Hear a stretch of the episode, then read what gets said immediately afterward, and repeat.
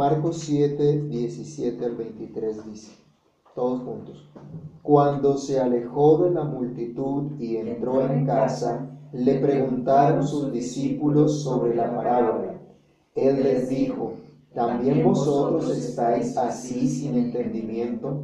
¿No entendéis que todo lo de fuera que entra en el hombre no le puede contaminar? Porque no entra en su corazón, sino en el vientre y sale a la letrina. Esto decía haciendo limpios todos los alimentos. Pero decía que lo que del hombre sale, eso contamina al hombre. Porque de dentro del corazón de los hombres salen los malos pensamientos, los adulterios, las fornicaciones, los homicidios, los hurtos, las avaricias, las maldades, el engaño, la lascivia, la envidia, la maledicencia, la soberbia, la insensatez. Todas estas maldades de dentro salen y contaminan al hombre. Padre que estás en los cielos, en el nombre del Señor Jesús, te damos gracias porque una vez más podemos acercarnos a tu palabra y confiados, Señor, en tu presencia en medio de nosotros, rogamos que tu Espíritu ilumine nuestro entendimiento para que conozcamos tu voluntad, para que aprendamos de ti, Señor, para que tu palabra haga lo que tiene que hacer en cada uno de nosotros. Señor, prospera tu palabra, que haga lo que tiene que hacer, Señor. Padre, que tu palabra traiga consuelo, edificación, exhortación a nuestras vidas. Señor, que seamos edificados en ti y nuestra fe sea renovada en ti a través de tu palabra. Te lo pedimos, oh Señor, y te damos gracias. En el nombre de Cristo Jesús. Amén. Pueden tomar asiento, mis hermanos. A partir del verso 9 de Marcos, capítulo 7, el Señor Jesús ya estaba señalando específicamente qué es lo que contamina al hombre, lo que rompe su comunión con Dios, lo que mancha esas vestiduras blancas, esas vestiduras santas que Dios ha determinado para su pueblo. El Señor entonces, vimos ya de los versículos 7 al 16, Él señala que la rebelión contra Dios es lo que contamina al hombre. La rebelión contra la voz de Dios. La rebelión a escuchar la voz de Dios, esa actitud interna del corazón que lleva a dejar el mandamiento de Dios para seguir una tradición. Vimos entonces también que en lugar de escuchar a Dios, la gente prefiere escuchar un mandamiento de hombre, escuchar una tradición, seguir una tradición. Y sus corazones van apartándose cada vez más de Dios. Vimos también que no era lo externo lo que contaminaba al hombre, que no era la comida, las manos sin lavar, ni aún las cosas o lugares lo que contamina al hombre. Y ahora el Señor específicamente va a denunciar una lista de pecados que demuestran cuál es la verdadera contaminación, que demuestran realmente qué es lo que contamina al hombre, lo que mancha al ser humano y lo aparta de esa comunión con Dios. Y estas cosas que contaminan al hombre son apenas lo que la, la, la contaminación ceremonial estaba señalando. Los judíos se cuidaban mucho de lavarse las manos, de hacer un ritual. Pero esa, esa impureza ceremonial de la que ellos se lavaban con agua, esa impureza ceremonial realmente estaba apuntando a la impureza que había en sus corazones, a lo que había ya dentro de sus corazones. Entonces sigamos viendo a la luz de este pasaje qué es lo que contamina al hombre.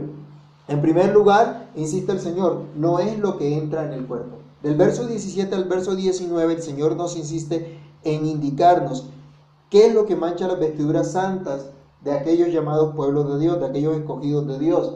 No son las cosas externas. Específicamente no es lo que entra en sus cuerpos. O como dice Mateo, lo que entra en su boca. Y Jesús advierte, esto deben entenderlo sus discípulos. Mire el versículo 17, cuando se alejó de la multitud, cuando ya la multitud se fue, cuando se acabó la denuncia pública ante, los, ante la multitud de lo que los fariseos le habían dicho, él llega a su casa, entra en la casa, probablemente en Capernaum, donde estaba su, el, el asiento de sus operaciones evangelísticas, su ministerio en Galilea. Ahora parte en casa, dice que le preguntan los discípulos sobre la parábola.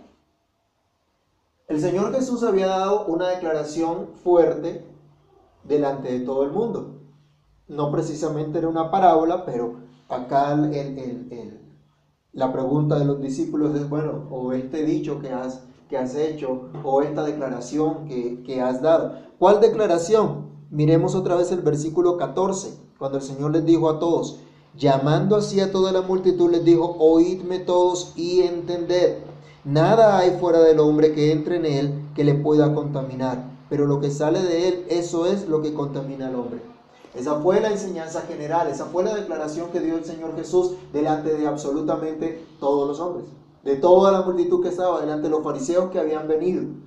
Y ahora aparte, los discípulos vienen a preguntar al Señor. Bueno, ¿y qué significa esto? ¿Qué podemos pensar nosotros de los discípulos ante esta pregunta que le hacen al Señor? ¿Estaban así atentos, a lo que el Señor estaba diciendo? ¿Estaban comprendiendo todo lo que el Señor les estaba diciendo? ¿Cuánto tiempo llevaban ya los discípulos con el Señor Jesús? ¿Cuántas cosas ya habían vivido? ¿Cuántas cosas ya habían caminado con el Señor? Pero no entendían. Y el Señor quiere que los discípulos entiendan que no es lo que entra en el cuerpo lo que contamina. Cualquiera puede tergiversar las escrituras y puede pensar lo que bien le parezca, pero los discípulos no. Los discípulos están llamados a entender lo que dice el Señor.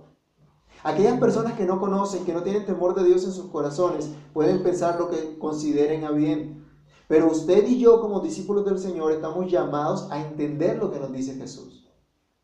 Y él entonces les advierte, Jesús les llama la atención, ¿todavía no entienden la enseñanza que fue declarada como un principio general a toda esa multitud? Como en otras oportunidades, ellos aparte le preguntan al Señor y el Señor en su misericordia les responde.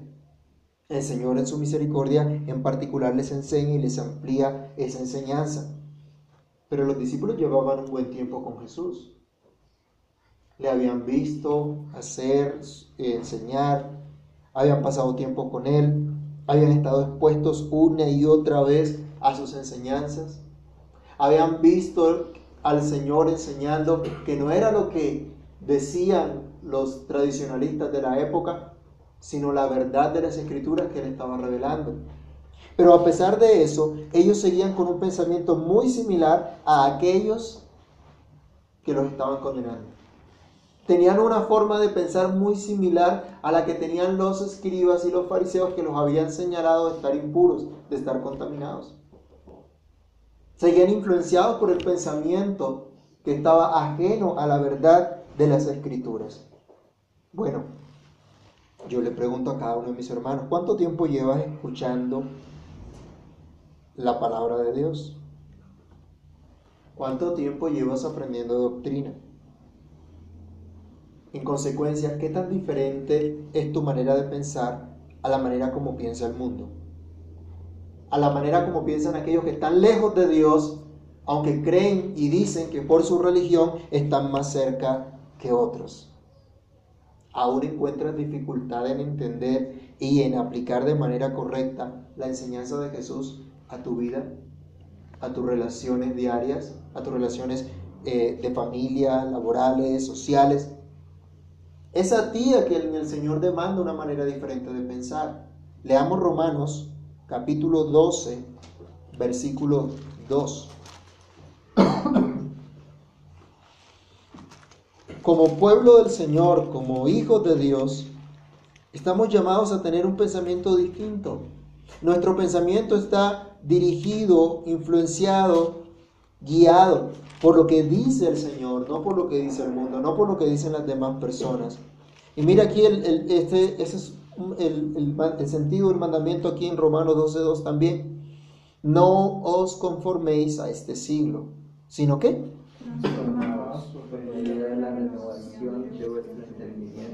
para que comprobéis cuál sea la buena voluntad de Dios, agradable y perfecta.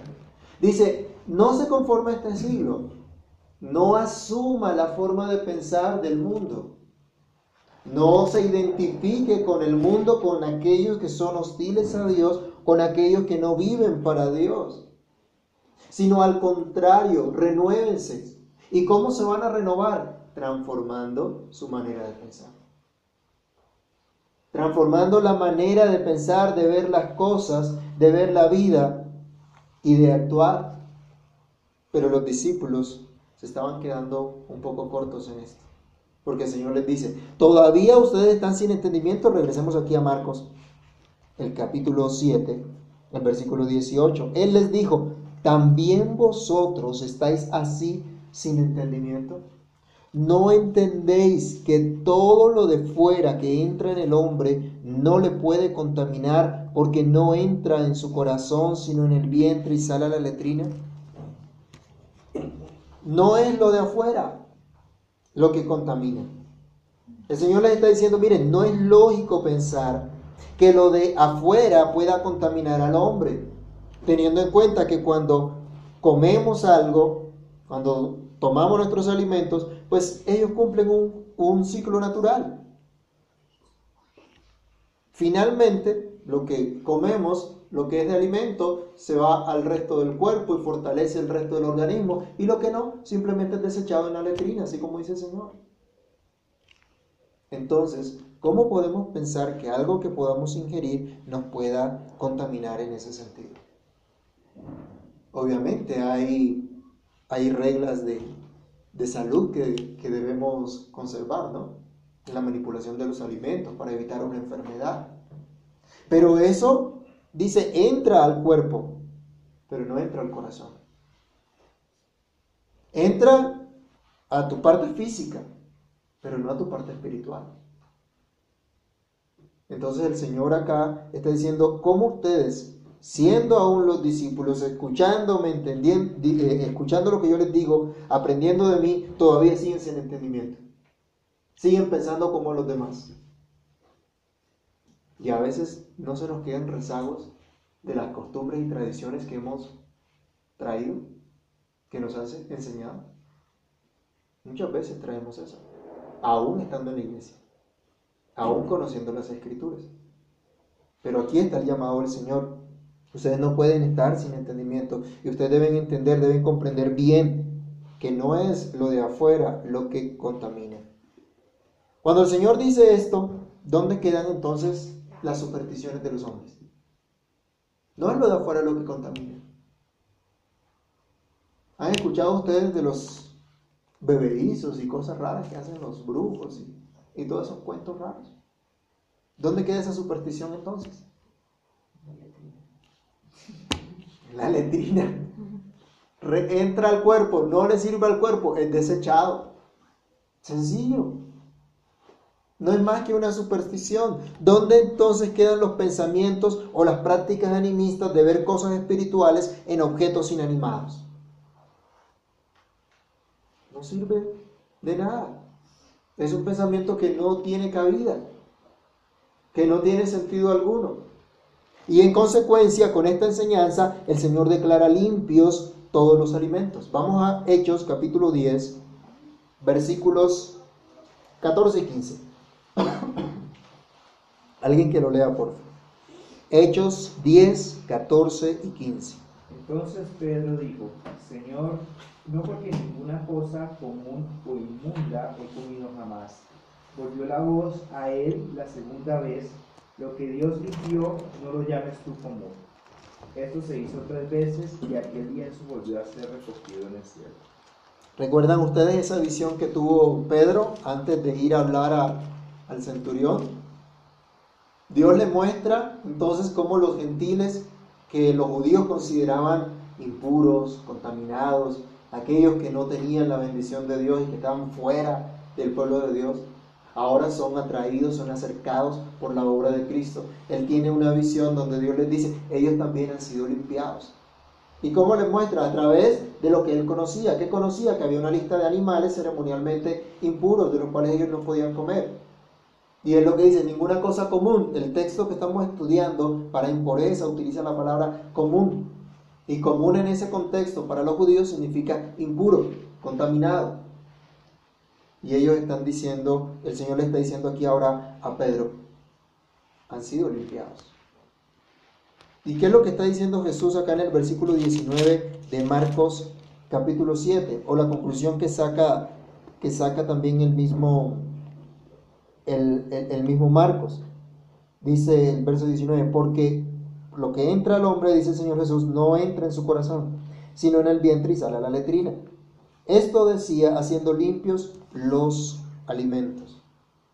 Pedro tuvo esta visión y recuerden ustedes que Marcos es considerado como el intérprete de Pedro. Entonces ya Pedro había llegado a esa conclusión también. Marcos llega a la misma conclusión y presenta, expone esa conclusión acá en este, en este pasaje también. Que con la palabra que ha dicho el Señor Jesús dice, quedan limpios todos los alimentos. Miremos también Colosenses 2, 14. En adelante y apuntando a, la obra expiatoria de Cristo, todas aquellas cosas señaladas mediante la impureza ritual, ahora serían pagadas por Cristo en la cruz, quien daría un sacrificio perfecto para limpiarnos de toda contaminación. ¿Qué dice Colosenses 2.14?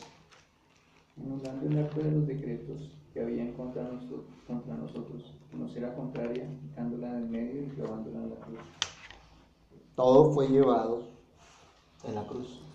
Y todas esas cosas que se señalaban medio, por medio de esa impureza ritual, fue cargado, pagado en la cruz. Leamos también 1 Timoteo capítulo 4 versículo 4, cuando el apóstol Pablo está advirtiendo a la iglesia que en los postreros tiempos habrán eh, personas que van a, a inventar, que van a traer doctrinas de demonios van a, a pedirle a, los discípulos que se abstengan algunos del matrimonio, de la comida, y van a colocar ciertas restricciones.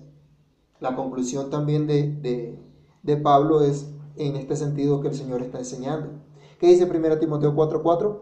Y apartarán de la verdad del oído y se volverán a, las fábulas.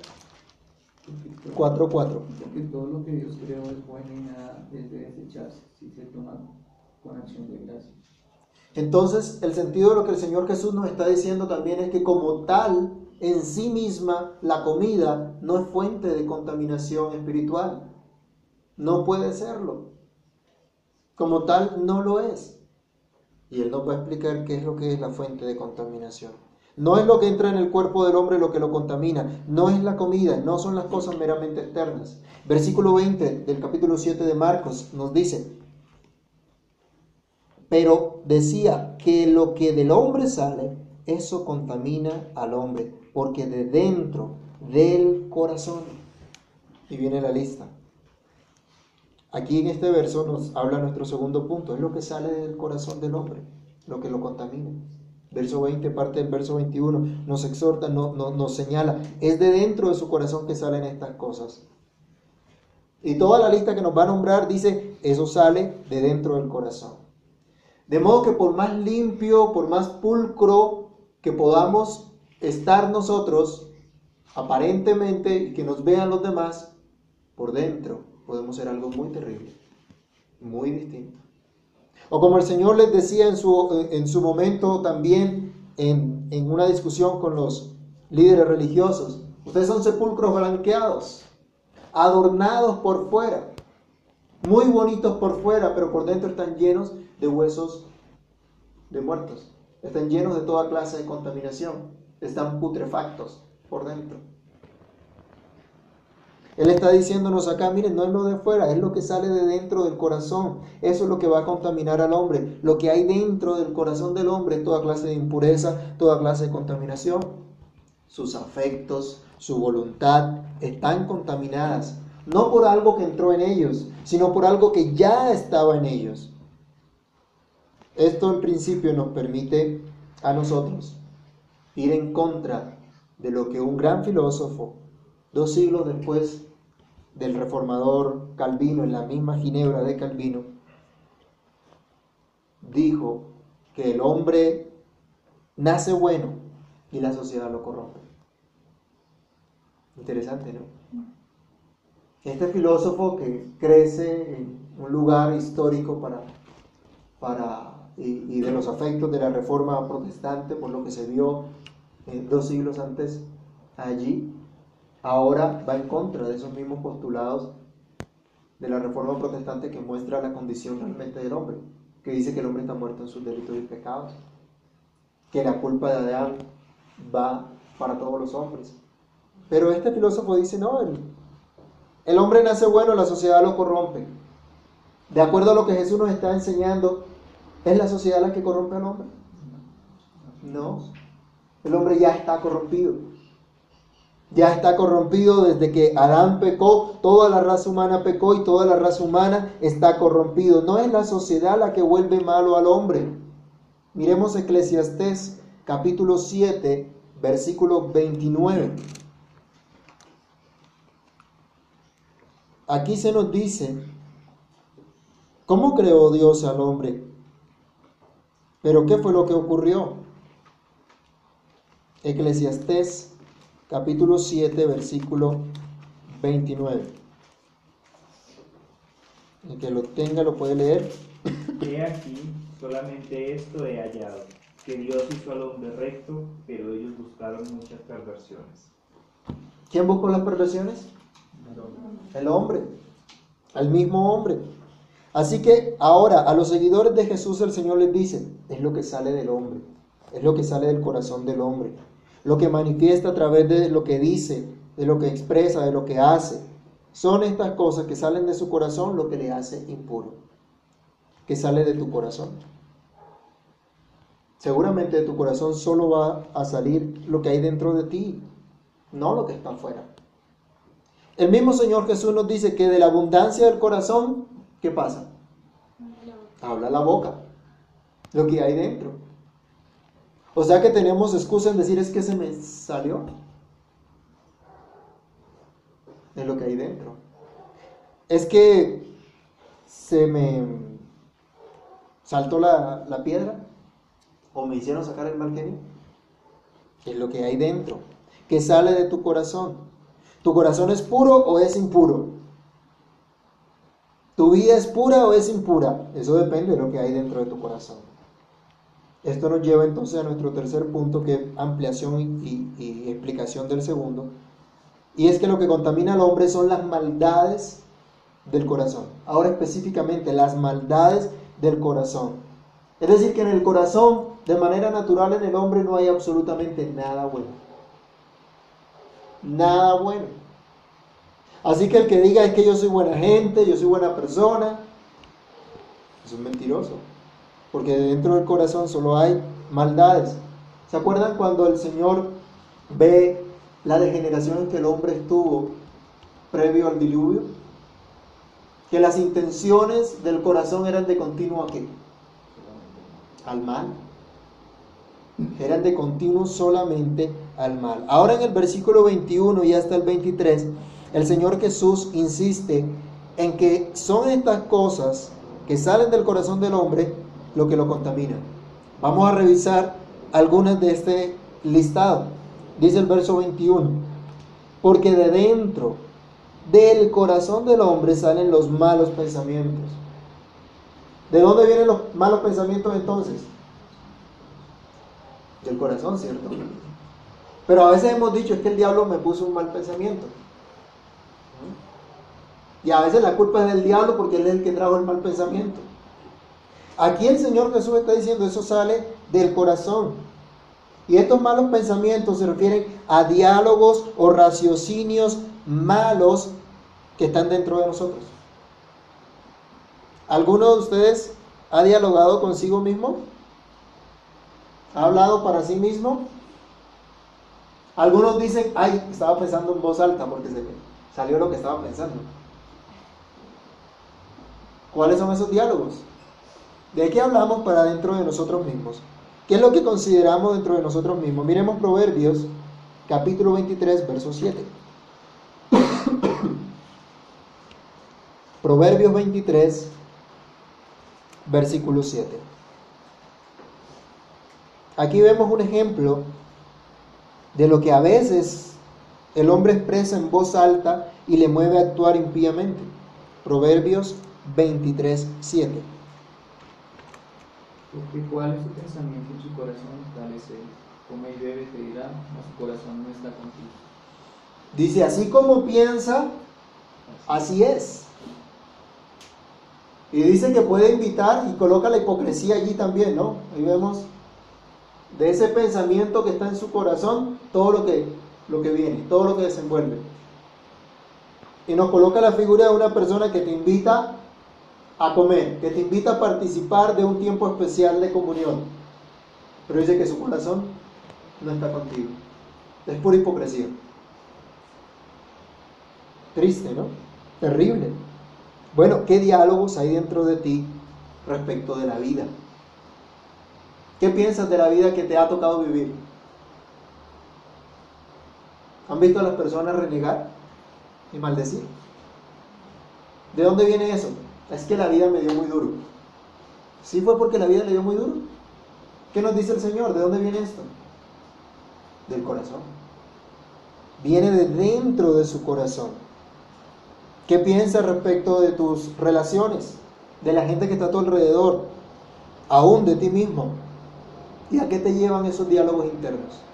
¿A qué te llevan esos pensamientos? Dice también el Señor, porque de dentro del corazón del hombre salen los adulterios. Y sabemos acá a qué se refiere con adulterio, la violación de los votos matrimoniales. Dios creó el matrimonio, el matrimonio entre un hombre, una mujer, y que es para toda la vida.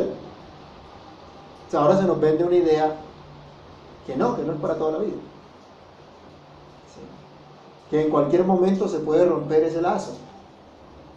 Porque hay compatibilidad de caracteres, porque hay esto, aquello, lo otro, porque ya no me gusta, porque se engordó, se aflacó, lo que sea. Entre los judíos empezó a ver eso y el Señor les demostró en el principio, Dios los creó varón y hembra y lo que Dios juntó, dice, no lo separa el hombre. Miremos también en Mateo 5, 28. Cualquier clase de violación a estos votos, a esta promesa de, permanecer juntos, de amarse, de respetarse, de ayudarse mutuamente, es adulterio. El Señor Jesús explica la trascendencia del mandamiento de Dios. Mateo 5:28 que dice. Pero yo os digo que cualquiera que mira a una mujer para codiciarla, ya adulteró con ella en su corazón. Entonces mire que no es necesariamente el llegar al acto físico de una relación sexual extramatrimonial para cometer adulterio. ¿De dónde sale eso? ¿Será que un adúltero puede decir, es que se me salió? ¿Se me chispoteó? ¿Es que me pusieron una trampa? ¿Mm? Dice el Señor, eso sale de adentro del corazón. Sale de dentro del corazón. Dice también que de dentro del corazón salen las fornicaciones, esto es la impureza o inmoralidad sexual. Fornicación, ¿qué es entonces? O inmoralidad sexual. Toda clase de relación sexual fuera del matrimonio. ¿Esto qué incluye? Todo acto sexual que no sea la sana y santa relación de Dios para que Dios ha establecido para la procreación y el placer legítimo entre un hombre y una mujer en el estado de matrimonio. La tal llamada ideología de género que tanto se vende hoy no es más que inmoralidad sexual. Y es la defensa de la inmoralidad sexual. Es la defensa descarada de un pecado que como los demás pecados sale de dentro del corazón del hombre. Por lo tanto, no es un derecho que se deba defender. No es un derecho que debemos tolerar, sino que esto es una perversión a la cual Dios llama al arrepentimiento. Pero sigue diciendo el Señor Jesús, de dentro del corazón del hombre salen también los homicidios. Veamos Mateo capítulo 5, versículos 21 al 22. ¿No viste que fue dicho a los antiguos, no matarás y cualquiera que matare será culpable de juicio? Pero yo os digo que cualquiera que se enoje contra su hermano será culpable de juicio y de cualquiera que diga necio a su hermano será culpable ante el concilio y cualquiera que le diga fatuo quedará expuesto al infierno de. Ofensas, palabras que destruyen a la gente. Después vamos a ver, aquí hay engaños o, mal, mal hablar también, o blasfemia, como en otro pasaje se, se manifiesta también. Eso es dañar, es destruir a una persona, creada la imagen y semejanza de Dios. Es homicidio. Y hoy está muy, muy de moda también el defender este pecado, el defender el homicidio. Mucha gente está a favor del aborto, publican por un lado y otro el aborto. Hay multinacionales apoyando el aborto y usufructuándose también del aborto, del homicidio. El aborto es un homicidio, es un asesinato. Por eso es que como creyentes nosotros nunca podremos estar de acuerdo con ello, nunca podremos aprobar el aborto, porque es un homicidio. Y está violando el mandamiento de Dios. ¿De dónde sale entonces el aborto? Dice del corazón. Es una intención que sale del corazón y que se lleva a la práctica. Es un homicidio. Es que me sacó el mal genio y por eso le dije lo que le dije. No. Eso sale del corazón. Proverbios capítulo 14, versículo 30. Va en consonancia con la lista que sigue ahora el Señor. Él dice que de dentro del corazón salen también los hurtos, las codicias o avaricias o envidias, que es el acto acá de tomar lo que no le pertenece o de desear lo que le pertenece a otro. Dice el Señor que este es un pecado que sale del corazón, de un corazón que piensa mal respecto a la provisión de Dios, que piensa mal respecto a lo que el Señor le, le ha dado, que no está conforme con las bendiciones que Dios le ha prodigado. ¿Qué dice Proverbios? El corazón apacible es vida de la carne, mas la envidia es carcoma de los huesos. Mire lo que produce la envidia. enferma, destruye a la gente, se coloca de esta, de esta forma, en, en Proverbios se nos habla. A eso conduce la envidia o la codicia o la avaricia, el deseo de tener más de lo que se tiene o de tener lo que tiene otro. ¿Y estos deseos a qué llevan? A que la gente por dentro está enferma y termina haciendo lo que no debe, tomando lo que no le pertenece. Arrebatándole a otros también, ya sea directamente o a, escondidas, lo que no le pertenece. Dice el Señor también las maldades, los engaños, toda esta clase de actuación contra el prójimo y aún contra sí mismo, así como las antes enumeradas, son violaciones del mandamiento de Dios. Así que estas maldades o engaños simplemente son una, la manera de mostrar en apariencia un favor hacia los demás cuando en realidad se está pensando de una manera contraria. O la hipocresía podemos llamar también. El tener pensamientos, intenciones perversas. La Biblia nos llama a que nosotros somos cartas abiertas. Y nuestras vidas deben ser transparentes, y nuestras intenciones deben ser transparentes. Es muy triste que nosotros de pronto estemos con intenciones equivocadas, escondidas, aparentando delante de los demás y por dentro realmente hay otra cosa. ¿A qué nos lleva eso?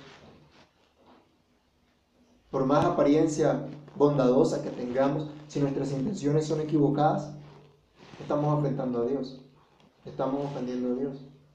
¿Y a Dios quién lo puede engañar? Él conoce nuestras intenciones. Él conoce lo profundo que hay en nuestro corazón. Pero dice el Señor también que de dentro del corazón es que sale la lascivia o lujuria. Esto es toda clase de conducta descarada y desafiante, como la que mencionamos hace poco acerca de la ideología de género. Conductas que hoy defienden abiertamente, que hoy se propagan por los medios masivos de comunicación, que se propagan en los colegios y en las universidades, pero tristemente también en algunas mal llamadas iglesias. ¿Te gusta? ¿Te sientes bien? Ah, bueno, está bien. Hazlo. No importa. Lo importante es que tú te sientas bien. Y están defendiendo entonces toda clase de deseo desenfrenado, toda clase de impureza, toda clase de maldad.